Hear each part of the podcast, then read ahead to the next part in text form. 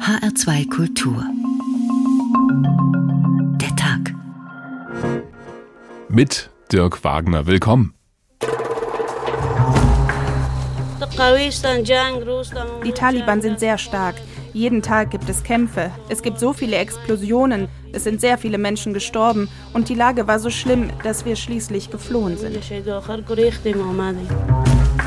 Ich glaube, es war ein Fehler, dass wir den Eindruck vermittelt haben, wir könnten aus Afghanistan schnell einen Staat nach europäischem Vorbild machen.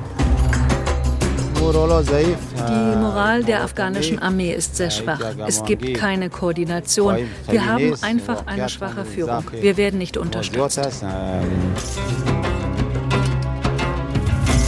Die jüngsten Zahlen deuten darauf hin, dass knappe 40 Prozent der afghanischen Bevölkerung unter Taliban-Herrschaft leben.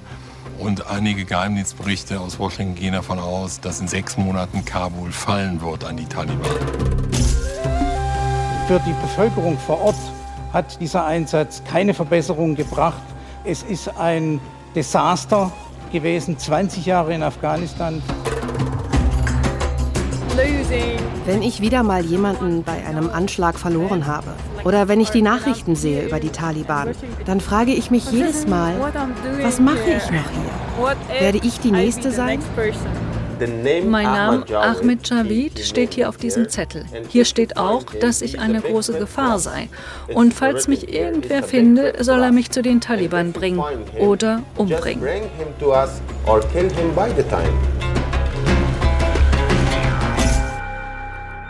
Nichts ist gut in Afghanistan. So hat es die Bischöfin Margot Kersmann damals gesagt. Das ist schon mehr als zehn Jahre her, aber dieser Satz ist berühmt geworden, auch weil es so viel Kritik dafür gegeben hatte. Allerdings auch, weil viele wahrscheinlich gedacht haben, ja, das stimmt schon, da läuft eigentlich alles schief. Auch jetzt nach dem endgültigen Abzug der Bundeswehr ist längst nicht alles gut in Afghanistan. Die Sicherheitskräfte und die Armee des Landes scheitern jeden Tag damit, einen dauerhaften Frieden zu schaffen. Viele Menschen haben Angst vor Chaos und vor Terror. Und ausgerechnet die radikal-islamischen Taliban, die mit den Soldaten aus dem Ausland bekämpft werden sollten, die sind auf einmal wieder da. Sie sind praktisch überall und erobern eine Provinz nach der anderen. Dass die nun als Gewinner dastehen, auch das ist eine unangenehme und so gar nicht lustige Ironie der Geschichte. Obwohl das alles so ist, hat die Bundeswehr nun ihre letzten Soldatinnen und Soldaten abgezogen aus Afghanistan. Andere Länder tun das auch, und wir in Deutschland wiederum schieben weiter Flüchtlinge nach Afghanistan ab. Ist diese Mission am Hindukusch also gescheitert? Und wäre ein Abzug möglich gewesen, ohne neues Unheil heraufzubeschwören? Und wenn ja, wie geht sowas eigentlich? Das fragen wir heute und haben den Tag deswegen genannt. Rette sich wer kann. Abzug aus Afghanistan. Das mit dem Retten können die Leute wörtlich nehmen, die mal für die Bundeswehr gearbeitet haben in Afghanistan, die Hilfskräfte. Das waren im Prinzip ganz normale Leute, keine Soldaten, die haben aber mit dafür gesorgt, dass der Betrieb an den Standorten der Bundeswehr laufen konnte und auch drumherum. Dolmetscher etwa waren das. Jetzt versuchen diese Leute, sich irgendwie in Sicherheit zu bringen, denn sie haben Angst vor Rache. Unsere Korrespondentin Silke Dietrich zeigt das an einem konkreten Beispiel. Wir haben Ihre Mission möglich gemacht. Lassen Sie uns nicht allein. Das steht auf einem Plakat vor dem Camp Mamal. Kurz bevor der letzte Flieger der Bundeswehr das Feldlager verlassen hat, haben hier tagelang rund 50 Männer in kleinen Zelten ausgeharrt, um doch noch Hilfe von der Bundeswehr zu bekommen. When the international country leave Afghanistan, you know the Taliban also too much powerful now, no? Yeah. Jetzt, wo die internationalen Truppen das Land verlassen, sind die Taliban sehr stark geworden, sagt Davut Azizi. Es gibt viel zu viele verschiedene Gruppen im Land, die nun gegeneinander kämpfen werden. Es wird zum Bürgerkrieg kommen, wie vor vielen Jahren. Und damals ging auch die Taliban als Sieger hervor. 14 Jahre habe er für die Bundeswehr gearbeitet, sagt Davut Azizi. Er trägt ein kariertes Tuch um den Kopf, 40 Grad im Schatten die Sonne brennt heiß in der Wüste am Fuße des Mamalgebirges. Grauer Staub, graue Steine und düster blickende Männer. Sie haben alle zusammen in der Truppenküche gearbeitet. Azizi war ihr Aufseher. Wie auf Kommando holen sie ihre Arbeitsverträge raus, verteilen sie auf dem verstaubten Teppich unter ihnen, zeigen Fotos, auf denen sie mit deutschen Soldatinnen und Soldaten zu sehen sind. Die Drohbriefe der Taliban haben die Männer in Klarsichtfolien gepackt und hüten sie wie einen bösen Schatz. Sie sollen als Beweis für die Bundesregierung dienen, dass sie in Gefahr sind. Die meisten hier haben für Subunternehmen gearbeitet, weil die Bundeswehr verschiedene Dienste ausgelagert hatte. Die Taliban aber würden keine Unterschiede machen zwischen Menschen, die direkt bei der Bundeswehr angestellt waren und solchen, die über eine Fremdfirma tätig waren, sagt Fabiola Fayas. Letztes Jahr haben die Taliban meinen Onkel und meine drei Cousins getötet, erzählt er. Mehr als zehn Jahre hat er mit seinen Kollegen dafür gesorgt, dass die deutschen Soldaten Tag und Nacht Strom im Camp hatten. If I go over there, everybody knows me. Ich kann nicht mehr in mein Dorf zurück. Alle wissen, dass ich für die Deutschen gearbeitet habe.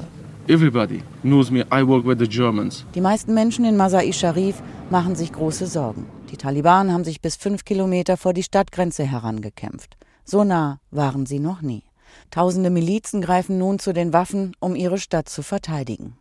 Der Norden von Afghanistan, für den die Deutschen jahrelang zuständig waren, droht gerade jetzt, kurz nach dem Abzug, in Chaos zu versinken. Viele Menschen wollen die Region verlassen. Rund 2400 Visa seien allerdings schon an die Ortskräfte ausgegeben worden, sagt die Bundesregierung, auch an die Familienangehörigen. Und weitere Übersetzer können sich nun Hoffnung machen, weil die Bundesregierung die Regel gekippt hat, dass die Ortskräfte nur in den letzten beiden Jahren für die Bundeswehr gearbeitet hätten müssen. Viele, die zuvor im Dienst der Bundeswehr gearbeitet haben, können nun auch Anträge stellen. Für die Angestellten der Subunternehmen sieht es allerdings schlecht aus. Sind wir keine Menschen, fragt der Elektriker Fayas. Sogar für mehr als 20.000 Liter Wein und Bier der Bundeswehr sei in den Fliegern Platz gewesen.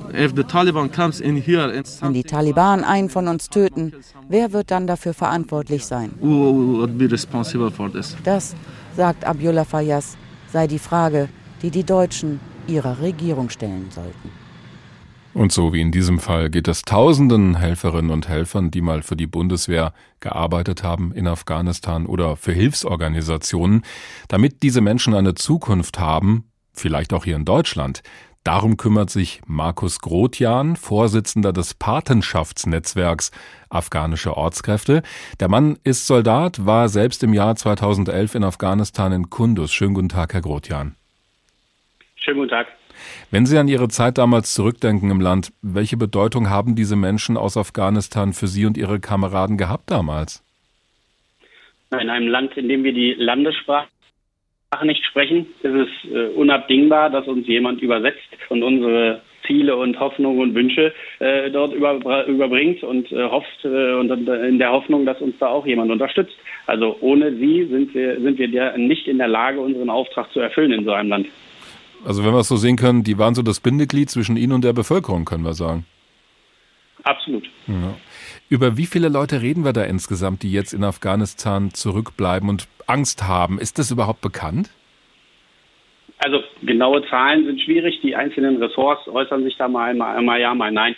Wir gehen von circa 2.000 bis 3.000 äh, Menschen aus, die für uns gearbeitet haben. Und ja, auch für uns zählen äh, Menschen dazu, die den, äh, eine Kirche im Camp Mamal gebaut haben ähm, und wenn die dafür jetzt, äh, weil sie nur Bauarbeiter waren, äh, keinen Antrag stellen dürfen, dann äh, finde ich, springt unser moralisches Verständnis dazu kurz.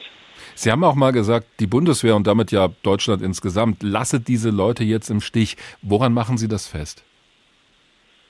Naja, also es äh, gibt erstmal natürlich das äh, traurige Bild, dass unsere letzten Flieger rausgeflogen sind und die Ortskräfte uns hinterhergeguckt haben. Hm. Ähm, dass man dann äh, sieben Tage später davon redet, dass hier 30, 40 Ortskräfte in Deutschland angekommen sind mit ihren Familien, ähm, zeigt ja schon, äh, dass da grundsätzlich etwas äh, falsch gelaufen ist. Und wenn Sie dann wissen, dass in die ersten, die hier angekommen sind in den letzten Tagen, teilweise in Frankfurt am Flughafen zwei Nächte in der Flughafenhalle gewohnt haben, ähm, weil sie keiner abgeholt hat, weil sie die Landessprache nicht sprechen, weil ihnen keiner geholfen hat, äh, dann ist das sehr traurig und das ist halt ein Eindruck, der da entsteht, der äh, hätte nicht äh, sein müssen und hätte vermieden werden müssen. Sie sind ein privater Verein, ein Netzwerk, gibt es seit 2015. Wie versuchen Sie, die ehemaligen Helfer zu unterstützen? Also ich denke mal, die können Sie ja nicht einfach in ein Flugzeug setzen, oder? Ach, Grundsätzlich ist das tatsächlich etwas, was wir zurzeit äh, überlegen müssen. Denn äh, wenn äh, auch Kabul immer unsicherer wird, äh, müssen wir einen Plan C haben, wie wir die Ortskräfte dann da rauskriegen. Ähm, in erster Linie versuchen wir jetzt erstmal alle nach Kabul zu bringen, denn Kabul ist zurzeit noch sicherer als zum Beispiel Masai Sharif, Kunduz und Faisabad sind äh, noch unsicherer. Obwohl da mal die Bundeswehr also war, ja.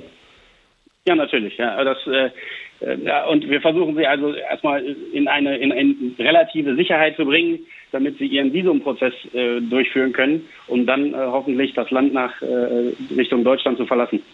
Wie kann ich mir das vorstellen, wie Sie das von hier organisieren? Stelle ich mir schwierig vor. Also Sie rufen wahrscheinlich irgendwo an und haben dort Leute vor Ort, die Ihnen helfen?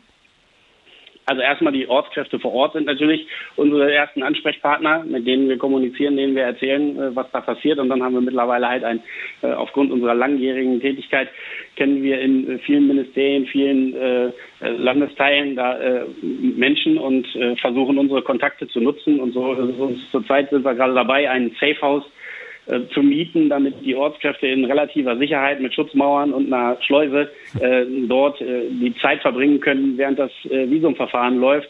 Ähm, wir versuchen über äh, unsere Kontakte äh, in die afghanische Regierung den Passport Ausstellung für die Ortskräfte zu beschleunigen, sodass diese in vielleicht nur noch sieben bis zehn Tagen ihre Passports haben, damit sie ausreisen können. Das Visumverfahren versuchen wir zu beschleunigen, indem wir den Leuten hier in den Ministerien sagen, das muss schnell gehen. Ähm, wir versuchen gleichzeitig den Leuten hier zu, äh, zu helfen, dass sie nicht obdachlos werden. Mhm. Wir, es gibt mehrere Feuer, die wir bekämpfen wollen. Jetzt sagt die Bundesregierung allerdings, naja, wir tun ja was. Seit ein paar Wochen dürfen noch mehr ehemalige Hilfskräfte in Afghanistan einen Antrag stellen auf ein Visum, um nach Deutschland zu kommen. Warum reicht das nicht? Ähm, das hätte vielleicht reichen können. Äh, leider ist am 16.06. diese Entscheidung gefallen, aber äh, danach gab es zweieinhalb Wochen kein Büro, was die neuen äh, Antragsberechtigten hätte überhaupt empfangen können. Hm. Die Bundeswehr hat sie weggeschickt, das Generalkonsul war, wurde geschlossen und die Botschaft hat sie auch weggeschickt. Das ist dann natürlich äh, schwierig. Wir haben damit alleine fast drei Wochen verloren, äh, die in der Antragsstellungszeit halt äh, relativ äh, schmerzhaft jetzt sind. Und äh, ja, es hätten sogar Ortskräfte vor uns abfliegen können. Das wussten die aber nicht, weil man ihnen gesagt hat, du musst warten, bis dieses Büro dir sagt von der UN, wie und wo du nach Deutschland kommst. Äh, die hatten schon ein Visum in der Hand. Das war halt sehr schade. Ja. Äh, da hat man die Zeit leider unnütz verstreichen lassen. Also offenbar gibt es immer noch Bürokratie auch in Afghanistan ja, es gibt viele kleine Rädchen, die drehen sich alle ganz hübsch und schnell. äh, nur manchmal greifen sie nicht ineinander und das ist dann halt das Problem. Sagt Markus Grotjan. Er versucht mit seinem Pater Patenschaftsnetzwerk den Menschen in Afghanistan zu helfen, die mal für die Bundeswehr dort gearbeitet haben und die nun Angst haben, dass sie von den Taliban gejagt werden. Vielen Dank für das Gespräch. Jetzt ist in Afghanistan vieles schlecht momentan, das haben wir schon mehrfach angesprochen. Dabei hat das Land auch schöne Seiten, alleine von der Landschaft her. Wer Berge und etwas schroffe Natur mag, der kommt dort schon mal auf seine Kosten. Das Land am Hindukusch hat viele, die es mal bereist haben, in seinen Bann gezogen. Auch den Autor Roger Willemsen. Sein Buch aus dem Jahr 2006 heißt dann auch ganz schlicht Afghanische Reise.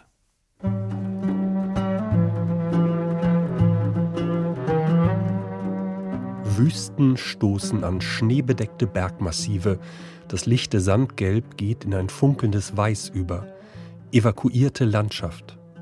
Der Hindukusch mit seinen eng gefälteten Bergketten, seinem Karakulmuster, als steinerne Springflut liegt er da, mit dicht rollenden Felswellen. Kabul hat eine angenehm unprätentiöse Atmosphäre, etwas Balkanisches im positiven Sinn, schrieb Robert Byron 1933. Schneebedeckte Berge schmücken den Horizont, das Parlament steht in einem Getreidefeld, lange Alleen führen in die Stadtmitte. Die ersten Reisenden sprachen von der erbarmungslosen Hitze, den unpassierbaren Straßen, den gefährlichen Tieren, Sümpfen, Fiebern, Seuchen. In den Bergen angekommen, tranken sie gegen all das ihren Whisky mit Schnee. Von oben, aus dem Flugzeug, sieht man zuerst die scharfkantigen Felsgiebel über der zusammengeschobenen Bergmasse, die gefrorene Bewegung, wenig mehr. Dann gehen die Eiswüsten in Wüsten über. Der Mensch in dieser Landschaft kommt einem wie eine verirrte Spezies vor.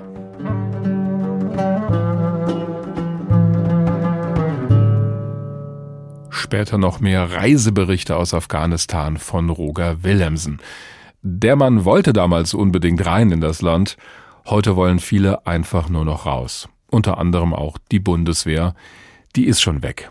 Rette sich wer kann. Abzug aus Afghanistan. Darum geht's bei uns heute.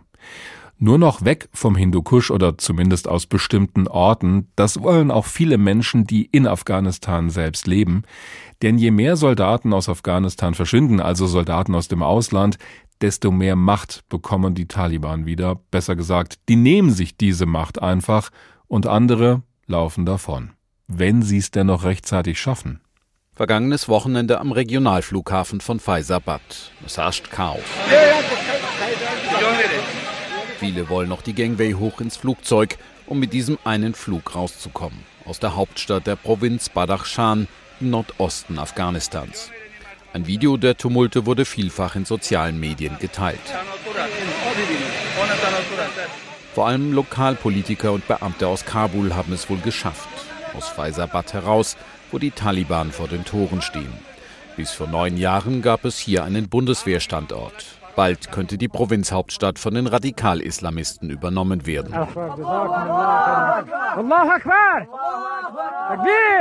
Durch Gottes Gnade ruft ein Taliban-Kämpfer auf einem Hügel stehend. Sie hätten dieses Gebiet vom Feind erobert und ihm dabei schwere Verluste zugefügt. Da unten sei die Stadt Faisabad, sagt der Mann hinter der Kamera und schwenkt ins Tal. Sie seien nur ein paar Kilometer von den Stützpunkten des Feindes entfernt. Es ist ein Propagandakrieg zwischen den Taliban und der Regierung in Kabul. Und es ist ein Bürgerkrieg, selbst wenn man diesen Begriff noch selten hört. Ein General der Regierungsarmee sagte im Interview mit der Nachrichtenagentur AP, in der Provinz Badakhshan schlage man nun zurück. In den letzten Stunden sind Spezialkräfte und Kommandos in Badakhshan eingetroffen. Wir werden bald mit unseren Aufräumarbeiten beginnen, um die verlorenen Gebiete zurückzuerobern. Doch jeden Tag rücken die Taliban weiter vor, in vielen Teilen Afghanistans. Die Taliban, die kämpfen, die Taliban, die eifern. Doch dann gibt es auch die Taliban, die reden, die verhandeln, die sich versöhnlich geben. Suhail Shahin ist einer von ihnen. Sprecher der Taliban-Verhandlungsgruppe in Doha im Golfstaat Katar, wo die Radikal-Islamisten an einem Tisch sitzen mit der afghanischen Regierung. Niemand müsse vor den Taliban Angst haben, sagt er im Interview mit dem ARD-Studio Südasien. Nicht die Frauen, die in einem Emirat Afghanistan Schutz genössen und ein Recht auf Bildung und Arbeit hätten, und auch nicht diejenigen, die bisher für die ausländischen Truppen gearbeitet hätten die Ortskräfte. Uh, Als sie in den Reihen des Feindes waren, waren sie unsere Feinde. Aber da sie das hinter sich gelassen haben und der Krieg vorbei ist, sind sie unsere Bürger. Sie sind Afghanen wie alle anderen. Sie haben die gleichen Rechte wie alle. Und es ist unsere Verantwortung, für ihre Sicherheit zu sorgen und für ein friedliches Leben für alle Afghanen. Eine inklusive islamische Regierung solle das Land bekommen, sagt Shahin. Er entwirft das Bild eines friedlichen Afghanistans ohne Terror, vor dem sich keiner mehr fürchten müsse. Doch bevor die Waffen schwiegen, müsse man in Doha zu einer Lösung kommen. Zuerst müssen wir über einen politischen Fahrplan sprechen und eine Lösung erreichen. Und natürlich wird es danach eine umfassende Waffenruhe geben und keine Kämpfe mehr. Aber es ist sehr wichtig, dass wir zuerst Verhandlungen führen, um eine Verständigung und eine politische Lösung zu erreichen. Für viele Beobachter klingt das so, wenn ihr unsere Bedingungen annehmt, kapituliert, dann hört der Bürgerkrieg auf. Tatsächlich werden die Regierungstruppen vielerorts einfach überrannt. Fast alle größeren Städte sind mehr oder minder umzingelt. We will destroy We are, we are wir werden die Regierung in Kabul vernichten, sagt ein Taliban-Polizist aus einem Auto heraus, einem Journalisten des britischen Senders Sky News. Sie seien an der Misere des afghanischen Volkes schuld, so der Taliban. Deshalb werde man sie bekämpfen bis zum letzten. Das wird nicht ohne Gegenwehr geschehen. In den vergangenen Wochen haben sich in vielen Orten bewaffnete Bürgerwehren formiert, auf Initiative lokaler Politiker. Sie wollen die afghanische Armee in ihrem Kampf unterstützen In einem Moment, wo die letzten internationalen Truppen aus dem Land abziehen. Soweit die Reportage von unserem Korrespondenten Peter Hornung über die neue Angst vor den Taliban. Da erleben wir gerade, wie die Menschen innerhalb ihres eigenen Landes zu Gejagten werden. Und das Verrückte an der ganzen Sache ist, und das müssen wir uns immer wieder bewusst machen, dass ausgerechnet der Feind, wie er eben auch genannt wurde, die Leute sind, die eigentlich mit diesem Militäreinsatz bekämpft werden sollte sollten nämlich die Taliban. Und die scheinen jetzt die Sieger zu sein, kaum dass die Bundeswehr und die anderen weg sind. Dieser Konflikt reicht weit zurück bis zu den Terroranschlägen in den USA vom 11. September 2001. Damals haben die Amerikaner gesagt, wir jagen die Terroristen von Al-Qaida, wir werden sie aus ihren Höhlen räuchern. Denn, so wurde das damals gesagt, diese Terroristen werden von den Taliban versteckt in Afghanistan und sie werden dort auch unterstützt. Also marschieren wir ein in Afghanistan und die Bundeswehr gleich hinterher. Mehr als 2400 Soldaten der USA sind gestorben in diesen vielen Jahren, auch Soldaten aus anderen Ländern und 59 der Bundeswehr. Dazu mehr als 100.000 Menschen aus der ganz normalen Bevölkerung. Das ist die Vorgeschichte, die wir kennen müssen, um zu verstehen, was dort heute passiert. Thomas Ruttig ist einer der Direktoren der Denkfabrik Afghanistan Analysts Network. Er hat früher auch als Reporter aus der Region berichtet. Einen schönen guten Tag. Danke, Wagner. Das ist so schwer zu begreifen, dass ausgerechnet die Taliban, die so massiv bekämpft wurden, jetzt wieder da sind. Welche Erklärung haben Sie dafür? Die Amerikaner haben tatsächlich versucht, wie Sie äh, ja vorher in Ihrer Vorrede dargestellt haben, die Taliban militärisch zu bekämpfen und zu schlagen. Aber das hat nicht geklappt. Äh, und äh, um sich aus dem Land wieder rauszuziehen, hat man dann die Verständigung mit den Taliban äh, gesucht, was viele Beobachter von Anfang an empfohlen hatten. Aber erscheint ja auch logisch, ja. Ja, die Linie der äh, Bush-Ramsfeld-Regierung war eben, wir reden nicht mit äh, Terroristen. Ähm, schon damals war klar, dass es auch äh, politische Elemente in den Taliban äh, gibt, mit denen man sich hätte verständigen können. Vor allen Dingen, nachdem sie dann nach der Intervention geschlagen worden waren und dem späteren Präsidenten Karzai sogar die Kapitulation angeboten hatten. Das hat Rumsfeld abgelehnt.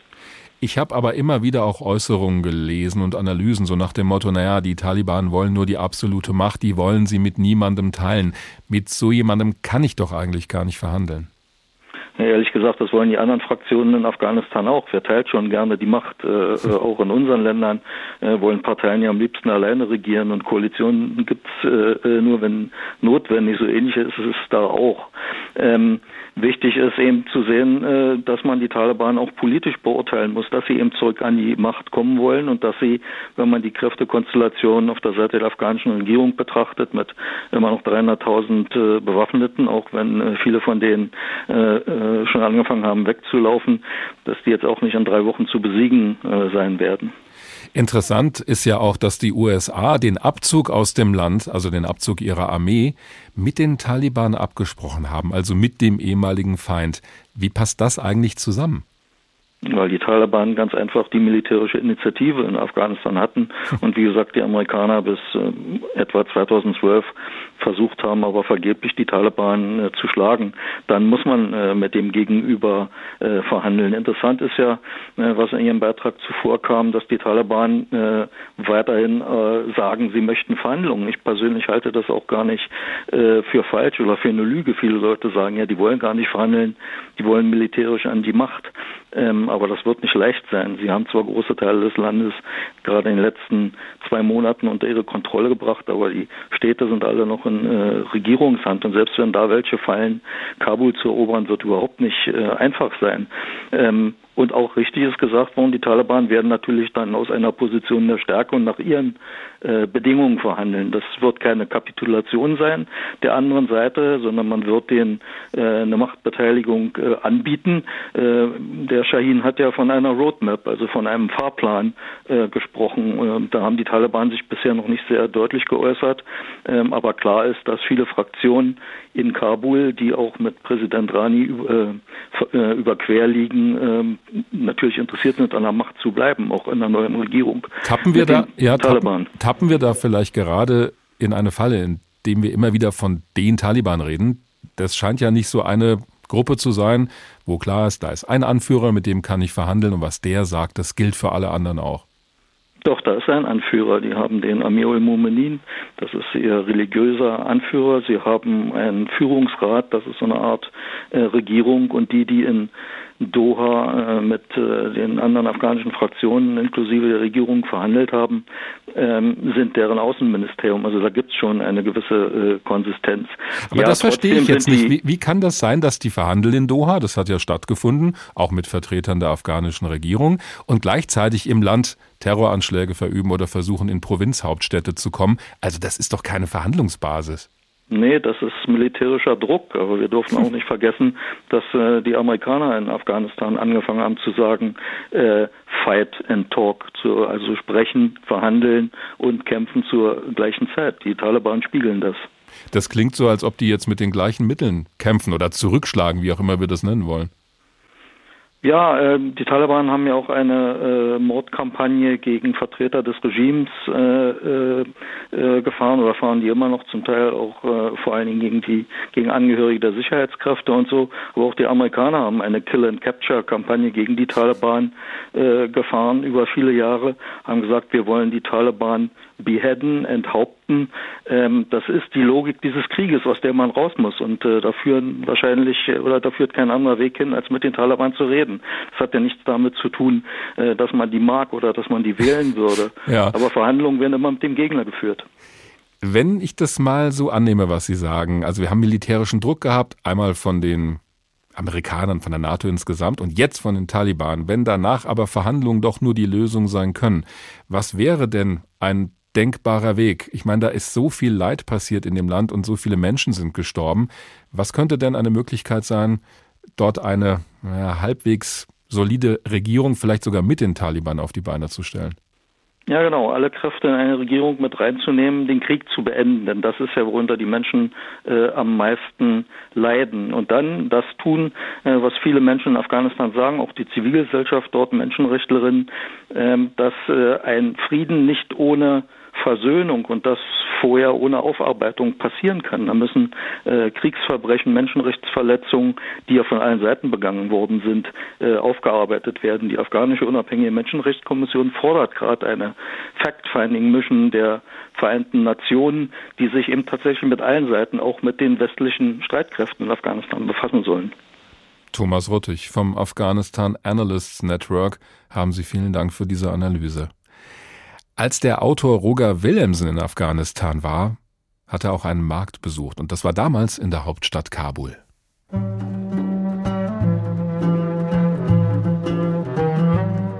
Unter den Unterständen, die den Markt ersetzen, bewachen Kinder das wenige Obst. Im Grunde dreht sich alles um das Fleisch. Zwischen den Ständen der Schlachter, die noch immer halbe Tiere auf den Schultern heranschleppen, rattert ein Kinderkarussell. Ein Rad auf einem Mast hält hier drei Holzstumpen, auf denen die Kleinen, von der Kraft eines Arms mühsam angeschoben, im Kreise fliegen. Gleich daneben wird am Boden zwischen den Ständen gerade ein Kalb geschlachtet. Zwei ankommende Männer küssen sich zur Begrüßung zwischen den tropfenden Tierhälften. Die nächste Schicht der Kinder jauchzt auf dem Karussell. Die Musik aus dem Transistor schwenkt um auf Bollywood und am Boden haben die Halbwüchsigen jetzt ein Spiel mit Wurfringen aufgebaut. Das also ist ein Feiertagsmorgen an der afghanischen Landstraße. Das Archaische, das Festliche, das Mutige, das Unschuldige und Naive, das Kindliche und das Pragmatische ineinander, verteilt auf alle Altersgruppen, das Mischungsverhältnis so anders als in unserer Welt.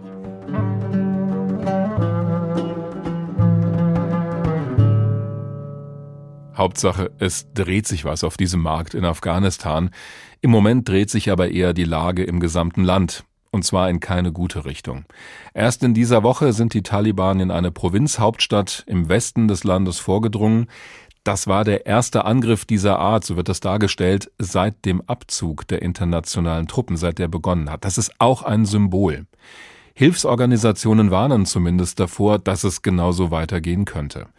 Obwohl das so ist und obwohl Afghanistan an vielen Orten ein gefährliches Land geworden ist, schiebt Deutschland nach wie vor Menschen von hier aus ab in ihre Heimat. Da wird manchmal sogar richtig gefeiert. 4. Juli 2018. Innenminister Horst Seehofer wurde 69 und sagte kurz darauf: Ausgerechnet an meinem 69. Geburtstag sind 69, das war von mir nicht so bestellt, Personen nach Afghanistan zurückgeführt worden. Das liegt weit über dem, was bisher üblich war. Einer von ihnen, ein 23-Jähriger, nahm sich wenige Tage nach der Ankunft in Kabul das Leben. Zweieinhalb Monate vorher hatten Schülerinnen und Schüler aus Offenbach in Berlin eine Petition für das Bleiberecht afghanischer Schüler übergeben. Unter ihnen Abdul Ahmed Adelia. Die Taliban hatten seinen Vater vor seinen Augen getötet. Nach Afghanistan zurückzukehren war für ihn eine Horrorvorstellung. Wenn ich die Leute sehe, die nach Afghanistan abgeschoben werden, ich verliere auch meine Hoffnung. Ich kann mich nicht auf die Schule konzentrieren und ich kann mir nicht schlafen, sowas, und denke ich über Nacht, wenn ich jetzt nach Afghanistan gehe. Heber Kauser, damals Vorsitzende des Offenbacher Stadtschülerrates, meinte: Wir alle wissen, dass in Afghanistan seit 40 Jahren Krieg herrscht. Wir alle wissen, dass sich an der Sicherheitslage so schnell nichts in eine positive Richtung verändern wird. Aus diesem Grund können wir ihm nicht nachvollziehen, warum Menschen weiterhin dort abgeschoben werden sollen. Bis 2016 hatte ein Abschiebestopp nach Afghanistan gegolten. Aber schon seit 2015 machten die Bundesregierung und die EU EU-Druck. Sie wollten Flüchtlinge wieder abschieben. Innenminister Thomas de Maizière meinte, Deutsche Soldaten und Polizisten tragen dazu bei, Afghanistan sicherer zu machen. Es sind viele, viele Summen von Entwicklungshilfe nach Afghanistan geflossen. Da kann man erwarten, dass die Afghanen in ihrem Land bleiben. Und das, obwohl Human Rights Watch feststellte, dass in Afghanistan mehr Frauen und Kinder als jemals zuvor getötet worden waren. Selbst der für Flüchtlinge zuständige afghanische Minister Balki warnte in der deutschen Welle. Bei meinem letzten Treffen mit EU-Vertretern habe ich auf die Gefahren hingewiesen, denen die Menschen in unserem Land ausgesetzt sind. Ich habe die EU und auch Deutschland aufgerufen, in Anbetracht der Lage mehr Asylgesuchen stattzugeben. 2016 dann ein schwerer Terroranschlag auf das deutsche Konsulat in Masai Sharif. Trotzdem, das Abschieben begann. Im Dezember 2016 wurden 50 Afghanen vom Flughafen Frankfurt aus nach Kabul abgeschoben. 2017 wurde ein geplanter Abschiebeflug gestoppt nach einem Bombenanschlag im Botschaftsviertel von Kabul mit mindestens 80 Toten. Aber auch Kanzlerin Angela Merkel wollte deshalb nicht dauerhaft Abschiebungen beenden. Sie sah nur Anlass, genau hinzuschauen, die Sicherheitslage immer wieder richtig zu analysieren. Ich sage auch Provinz für Provinz, das macht das Bundesaußenministerium auch. Die Abschiebeflieger nach Kabul starteten jetzt regelmäßig. Sada Jafari aus Ulm wurde vor zweieinhalb Jahren abgeschoben.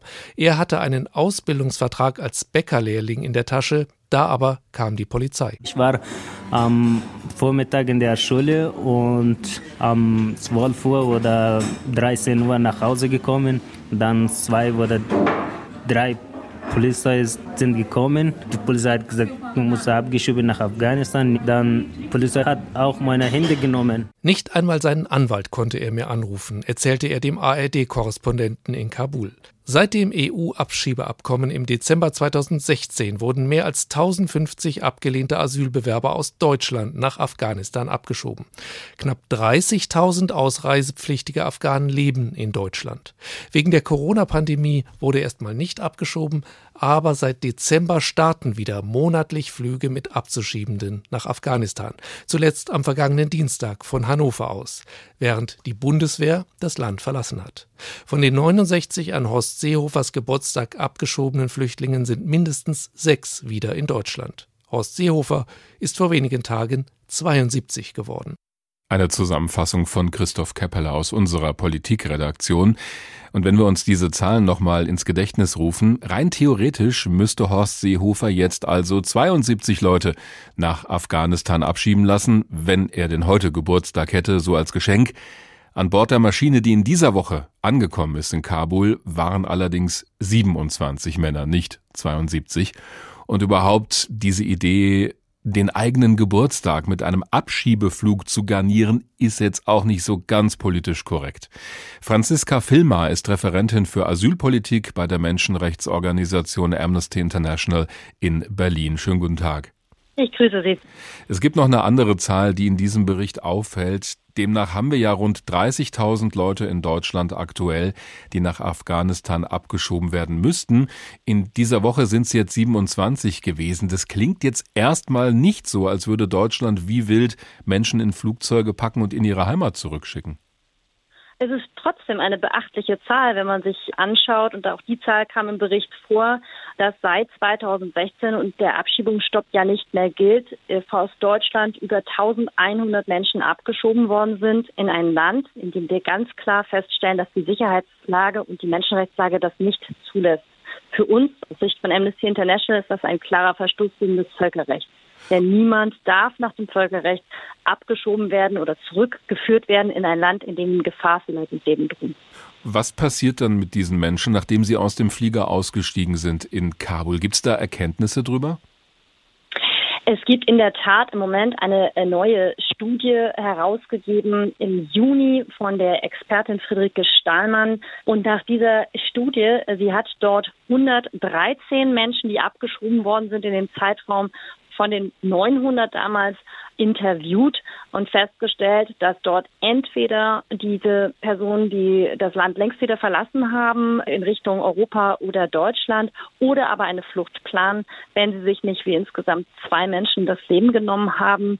Die Situation ist äußerst prekär. Was sehr deutlich wird, ist, dass Menschen, die keinen sozialen oder familiären Kontext haben, überhaupt nicht wieder äh, in Afghanistan Fuß werden können. Da ihnen aber als Rückkehrer aus der westlichen Welt Verwestlichung, Verrat einfach aufgrund der Flucht vorgeworfen werden, ist auch die Familie gefährdet. Und damit verlieren sie den familiären Kontext und also haben sie, sind sie der kompletten Perspektivlosigkeit ausgesetzt. Von den 113 Menschen ist es gerade mal einer Person geglückt, eine Arbeit zu finden. Und vielleicht darf ich noch ergänzen, die Corona-Situation hat natürlich mit dazu beigetragen, dass die Lage für die Menschen, die dorthin jetzt zurückkommen, sich massiv verschärft hat. Also mhm. die Corona Pandemie hat ja erstmal zu Reisebeschränkungen geführt, deshalb hat Deutschland zunächst nicht abgeschoben. Aber was jetzt gar nicht berücksichtigt wird, ist, dass die Corona-Pandemie in Afghanistan massiv zugeschlagen hat und das Gesundheitssystem als eines der schlechtesten auf der Welt gilt. Ja. Ähm, mit anderen Worten, auch das passiert zusätzlich. Kommt noch ähm, obendrauf als Aspekt. Truppenabzug, absolut. Aber Sie haben etwas gesagt, da habe ich auch kurz aufgemerkt, die Leute, die zurückkommen nach Afghanistan, weil sie abgeschoben werden, also die machen das ja nicht aus freien Stücken, die werden dort von manchen als praktisch Verräter gesehen? Absolut. Insgesamt hat diese Studie mehreres dokumentiert. Sie hat gesagt, 90 Prozent der Befragten haben Gewalterfahrung gemacht. Gewalt aufgrund dieser Rückkehr, aufgrund dieses, diesem Vorwurf der Verwestlichung, aber auch weil ihnen unterstellt wird, dass sie eventuell Geld besitzen, weil sie ja aus dem Westen zurückkommen und aufgrund der allgemeinen Gewaltsituation in dem Land. Und dann zusätzlich eben dieser Fokus auf die Lebensbedingungen, die generell schwierig sind aufgrund der Corona-Pandemie, noch viel schwieriger geworden sind. Ganz, ganz viele Afghanen hängen also von humanitären Zuwendungen ab und könnten das sonst gar nicht hinbekommen, auf eigenen Beinen zu äh, stehen. Hm. Und wenn jetzt auch noch die sozialen Netzwerke wegen dieser Verwestlichung und diesen Vorwürfen wegbrechen, dann ist es un unmöglich im Grunde, sich dort äh, über Wasser zu halten. Und die Rückkehrhilfen, die die Bundesregierung am Anfang zahlt, das sind 136 Euro, die sind natürlich im Nu verbraucht. Und dann gibt es einige, auch das ist schon angeklungen, die dann eben auf Umwegen doch wieder vor unserer Tür stehen, die halt wieder zurückgehen oder versuchen zurückzugehen nach Europa in ihre kurzfristige Wahlheimat. Also auch dieser Effekt, den sich ja manche versprechen, dass die Leute dann erstmal in Afghanistan bleiben, der tritt ja so auch nicht unbedingt ein.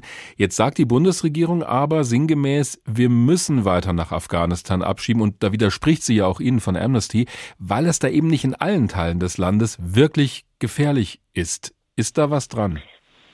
Das Auswärtige Amt gibt einen äh, sogenannten Lagebericht heraus, der als vertraulich gilt und doch natürlich zu den Ländern, äh, über die am meisten gestritten wird, dann irgendwann das Licht der Welt erblickt. Ähm, in diesem letzten Lagebericht, der aktualisiert worden ist, Anfang des Jahres, aber ohne dass es eine Botschaft gibt, die tatsächlich vor Ort ist. Das heißt, das Auswärtige Amt stützt sozusagen seine Erkenntnisse auf Dokumentation von Vereinten Nationsorganisationen oder eben auch NGOs und anderen Ländern. Äh, in dem heißt es dann, dass es noch in irgendwelchen Gebirgsregionen möglicherweise sichere Gebiete gibt. Aber mhm. das ist natürlich, wenn man sich anschaut, wie Menschen darauf angewiesen sind, im familiären Netz zu wohnen und in der Hauptstadt mit 4,4 Millionen Einwohnern, nämlich Kabul, da sind, ist das familiäre Netz möglicherweise gegeben, dann sieht man halt, nein, also in diese Gebirgsregionen kann man die Menschen nicht hin verweisen und man muss dazu sagen, der Weg dorthin wäre auch schon nicht mehr sicher. Mhm. Also diese sicheren Regionen halte ich für eine Erklärung, die diese Abschiebungen möglicherweise ermöglichen sollen und begründen sollen. Ähm, aus unserer Sicht ist eine Abschiebung dorthin überhaupt gar nicht vertretbar. Die Einschätzung von Franziska Filmer von Amnesty International Deutschland. Haben Sie vielen Dank.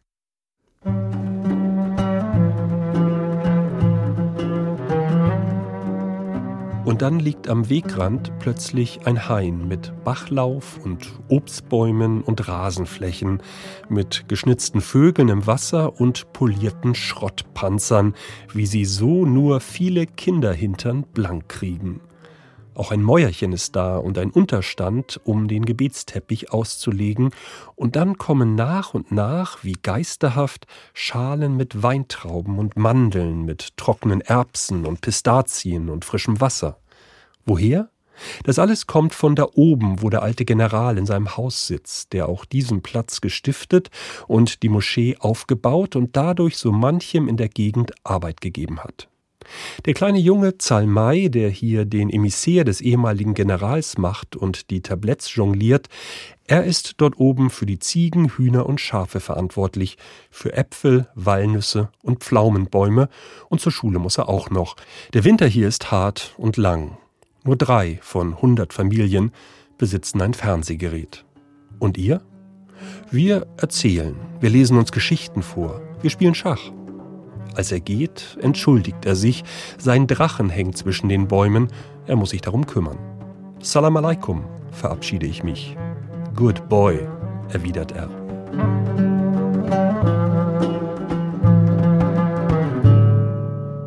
So genug der Romantik, kommen wir zur Realität in diesem Sommer. Wir haben da einen gewaltsamen Konflikt in Afghanistan. Viele Länder stecken damit drin, die Menschen leiden. Eigentlich müssten sich nun viele zusammentun und zusammenarbeiten für eine Lösung. Da drängen sich die Vereinten Nationen geradezu auf, als die weltweite Organisation, die sowas lösen könnten. Die Militärmission, die jetzt zu Ende geht, war ja eine der NATO und eben nicht der Vereinten Nationen. Unsere Korrespondentin Antje Passenheim hat in New York nachgefragt, am Standort der UNO, wie es denn in Afghanistan weitergehen soll. Es gibt nur eine Richtung für Afghanistan, meint die UN-Sondergesandte Deborah Lyons. There is only one acceptable direction for Afghanistan. One acceptable direction. Away from the battlefield and back to the negotiating table. Weg vom Schlachtfeld hin zum Verhandlungstisch. Vor dem Sicherheitsrat mahnt die Chefin der UN-Mission UNAMA, die Vereinten Nationen müssten alles in ihrer Kraft Stehende tun, um die Konfliktparteien an diesen Tisch zu drängen. Sie dürften die leidende Zivilbevölkerung nicht hilflos den radikal-islamischen Taliban überlassen. More than 50 of Afghanistan's Mehr als 50 der 370 Distrikte sind seit Mai in die Hände der Taliban gefallen. Die meisten dieser Gebiete umrunden Provinzhauptstädte.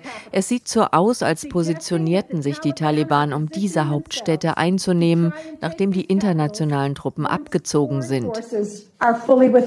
Doch die Kritik vieler, die UN könnten mehr tun, um dies zu verhindern und einen Frieden voranzutreiben, sagt die Expertin für internationale Beziehungen Charlie Carpenter von der Universität von Massachusetts. The UN's die Rolle der UN in Afghanistan ist bislang begrenzt. Die Kräfte dort wurden von der NATO und der internationalen Koalition organisiert, aber mit dem Segen der Vereinten Nationen. Der Sicherheitsrat hatte dem Militäreinsatz infolge der Anschläge des 11. September 2001 zugestimmt. Seitdem sind die UN am Hindukusch mit Organisationen wie UNICEF und anderen aktiv. Das größte Standbein ist UNAMA, eine kleine politische UN-Mission mit etwa 1200 Mitarbeitern, von denen die meisten Afghanen sind. Sie koordinieren, monitoren, dokumentieren. Doch was fehlt, sind Friedenstruppen, sagt Carpenter.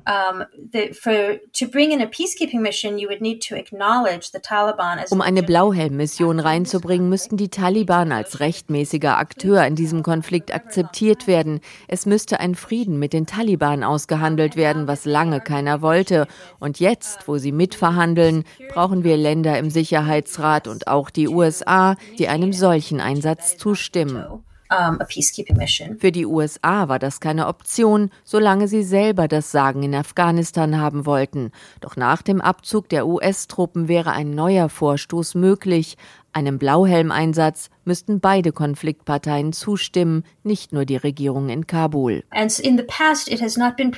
Bis jetzt gab es keine Zusage der Taliban dafür, aber sie haben signalisiert, dass sie eventuell einer Mission von Blauhelmen zustimmen würden, wenn die aus muslimischen Ländern kommen. Das müssten Länder aus einer anderen Region sein, etwa aus Ägypten, Bangladesch oder Indonesien. Möglich wäre auch eine bewaffnete humanitäre Intervention zum Schutz der Zivilbevölkerung. Doch auch das brauchte die Zustimmung des Sicherheitsrats, sagt Carpenter. Der Sicherheitsrat ist gespalten, wenn es um das Eingreifen aus humanitären Gründen geht. Und besonders Russland und China würden ein Veto gegen solche Maßnahmen einlegen. Und drittens, müssten die Ressourcen her. Sie fehlen bereits für die laufenden Projekte. Für dieses Jahr allein brauchten die UN 1,3 Milliarden Dollar, um fast 16 Millionen hilfebedürftigen Menschen in Afghanistan zu helfen. Bislang haben sie 13 Prozent der Summe in ihrer Kasse. So wird das im Moment bei der UNO in New York gesehen. Harald Kujat hat zugehört. Er war General bei der Bundeswehr. Er war Vorsitzender des Militärausschusses bei der NATO, hat viel auch mit diesem Einsatz in Afghanistan zu tun gehabt und er war auch Generalinspekteur der Bundeswehr. Er kennt also die Truppe von innen und von außen.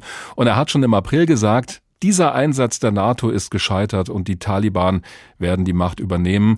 Das hat er im Grunde auch schon in den Jahren davor gesagt und damit hat er offenbar recht behalten. Schönen guten Tag, Herr Kujat. Ich grüße Sie. Guten Tag. Wenn wir sehen, was das jetzt für ein Chaos ist in Afghanistan, also im Prinzip wenige Tage nachdem die letzten Bundeswehrsoldaten abgezogen wurden, ist das ein Fehler gewesen, ausgerechnet jetzt aus dem Land abzuziehen? Also auch für die Bundeswehr ein Fehler? Naja, eigentlich ziehen wir ja schon lange ab. Denn die Ausbildungsmission, das war ja nur ein Feigenblatt im Grunde genommen. Der, der Einsatz, äh, so wie wir ihn über viele Jahre durchgeführt haben, ist lange gescheitert. Und eigentlich auch die Ausbildungsmission. Äh, und insofern äh, war klar, die Lagebeurteilung ergab, wir können nichts mehr erreichen dort. Wir müssen versuchen, mit den Taliban ein Arrangement zu finden. Das haben die Amerikaner getan. Letzten Endes ist aber auch das gescheitert.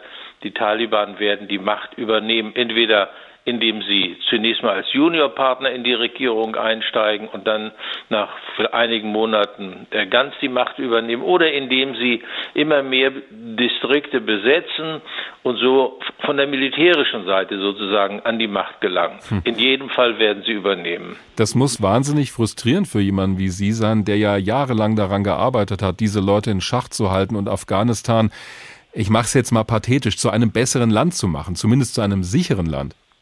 Naja, wir sind zunächst mal ja dahin nach Afghanistan gegangen, um zu dokumentieren, dass wir solidarisch sind mit den Vereinigten Staaten, die angegriffen waren. Und dieser Angriff war ja von Afghanistan aus gesteuert worden. Wir sollten aber auch nicht vergessen, dass die Angreifer aus Deutschland kamen, im, im, im Wesentlichen aus, aus Hamburg. Hm, die berühmte also, Terrorzelle, ja. Die berühmte Terrorzelle. Also wir haben gute Gründe gehabt, an diesem Einsatz äh, teilzunehmen, aber er ist eben nicht so gelaufen, wie wir uns das von Anfang an vorgestellt haben.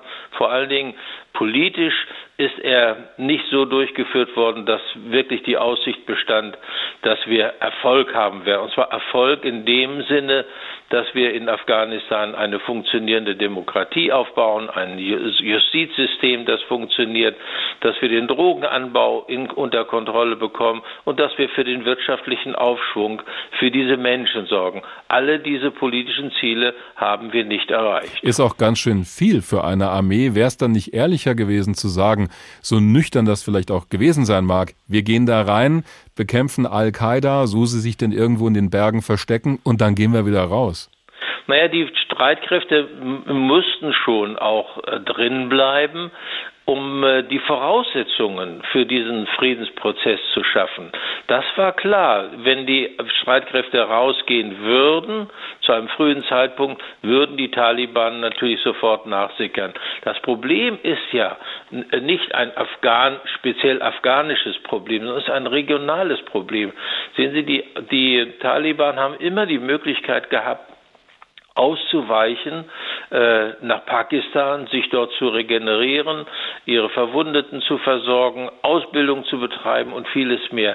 Das heißt, man hätte von Anfang an äh, versuchen müssen, die Nachbarstaaten und dazu gehören, unter, äh, gehören ja auch äh, China und Russland und der Iran, mhm. äh, an einen Tisch zu bringen. Aber das war für viele Staaten, insbesondere für die Vereinigten Staaten, ein Problem, denn äh, da taucht eben auch der, auch der Name äh, Iran auf. Ja, das, das, war das, das war das Problem. Mögen die Amerikaner gar nicht, also da wären eben, Verhandlungen ja. wahrscheinlich schwierig gewesen. Aber war vielleicht auch diese Vorstellung, was Sie ja auch gerade haben anklingen lassen, von vornherein falsch. Wir könnten mit unseren Vorstellungen von einer westlichen Gesellschaft, mit unseren Werten, Regeln, Normen ein Land wie Afghanistan befrieden, das halt doch ganz anders funktioniert. Naja, das ist äh, äh, wir, wir hätten sozusagen die, die historische Erfahrung zu Rate ziehen sollen, von Alexander dem Großen über die Briten, dann bis zu den Russen, die ja alle in Afghanistan gescheitert sind. Und äh, deshalb ist es eben so wichtig, wäre es eben so wichtig gewesen, dass man die, die Maßnahmen, die man geplant hatte, politisch und militärisch in Afghanistan, auch mit den Nachbarstaaten absichert. Mhm. Das ist ein ganz entscheidender Punkt gewesen. Sehen Sie, in, im, im Norden Afghanistans, also die, die Staaten Turkmenistan, Usbekistan, Tadschikistan, das waren Durchlauf äh, für den, äh, für den Drogenhandel zum, zum Beispiel, ja. Und äh, der Drogenhandel hat zu einem gewissen, in einem gewissen Maße auch die Taliban finanziert, wie im Übrigen auch die finanzielle Unterstützung des Landes selbst. Da ist ja, ja irgendwoher mussten die Waffen ja kommen, also das geht ja, ja nicht genau. ohne Geld. Genau so ist es. Also da ist auch vieles von dem, was wir versucht haben, in Afghanistan positiv zu investieren, in dunkle Kanäle geflossen. Wir alle wissen das. Aber äh, ich habe ja, das mögen viele Politiker vielleicht nicht hören, aber wir hätten von Anfang an dort eine Art äh, Interimsregierung äh, einrichten sollen, also äh, die nicht von den Taliban und den äh, nicht von den Afghanen, Entschuldigung, ich spreche jetzt schon von den Taliban. Da nicht, kommen wir auch gleich noch drauf. Da ja. kommen wir gleich noch drauf. Naja, aber das hätte man machen sollen, ähnlich wie wir das ja auch auf dem Balkan gemacht haben, mhm. und zwar sehr erfolgreich. Aber Stichwort Taliban, Sie als Militärstratege, als ehemaliger, ist es für Sie heute vorstellbar, weil den Vorschlag haben wir halt auch schon gehört in der Sendung und das sagen ja auch viele, wir kommen um die Taliban nicht drumrum, wir müssen die in irgendeiner Form beteiligen, sonst wird das wieder nicht, sonst geht es wieder in einen ewig langen Krieg. Stimmen Sie dem zu, so schwierig das auch aus vielleicht Ihrem militärischen Verständnis heraus zu akzeptieren wäre? Nein, ich bin, ich bin, man muss einfach die Realitäten sehen. Hm. Das, äh, die Amerikaner haben ja genau das versucht. Sie haben ja im Grunde, die Verhandlungen haben ja nicht in, äh, in Afghanistan stattgefunden, sondern auf, sozusagen auf neutralem Boden. Aber die Amerikaner haben versucht, mit den ein Arrangement zu treffen mit den äh, Taliban. Aber im Grunde genommen haben, haben die Taliban das nur als sozusagen als Übergangsphase betrachtet. Mhm. Für die, ich bin der festen Überzeugung, dass die den Taliban bereits 2014, als Obama die Entscheidung traf, wir ändern jetzt unsere Strategie von von äh, Kampfeinsatz auf Ausbildungseinsatz, da war den Taliban klar, die, der Westen oder die NATO geht hier raus. Irgendwann. Gibt es ein Vakuum, da gehen wir rein. Könnte da eine Blauhelm-Mission helfen? Wäre das der richtige Zeitpunkt jetzt? Ich bin eher skeptisch, das muss ich ganz ehrlich sagen. Hm. Ja, es, es müssten in der Tat sich dann auch wirklich starke muslimische Staaten finden, die dazu bereit wären. Aber Das eine Problem ist, dass die Taliban in vielen muslimischen Staaten, sagen wir mal, zumindest Sympathie erzeugen für ihre, für ihre Sache. Hm. Das macht die Sache natürlich schwierig. Das zweite ist, äh, es, es äh, ist ein sehr teures Unterfangen.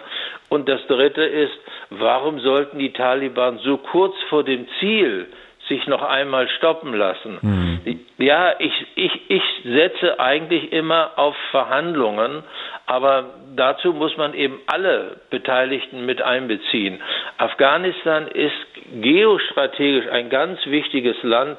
Es ist ja äh, der Nachbarstaat äh, oder an, an der Kreuzung sozusagen zu fünf Nuklearstaaten. Das darf man nicht vergessen. Also nicht Und aus dem Blick lassen, ja. Nicht aus dem Blick lassen. Und was wir, wir immer äh, gar nicht so gesehen haben, äh, auch China grenzt ja an Afghanistan. Also deutsche Soldaten standen sozusagen an der Grenze zu China. Herr Kujat, das haben wir verstanden, dass das wichtig ist. Wir könnten noch lange drüber reden, aber wir sind jetzt tatsächlich am Ende. Ich danke ja. Ihnen sehr für diese Analyse, für das engagierte Statement zum Schluss, sagt der Ex-General Harald Kujat. Rette sich wer kann. Abzug aus Afghanistan. Darum ging es bei uns heute in HR2 der Tag. Mein Name ist Dirk Wagner.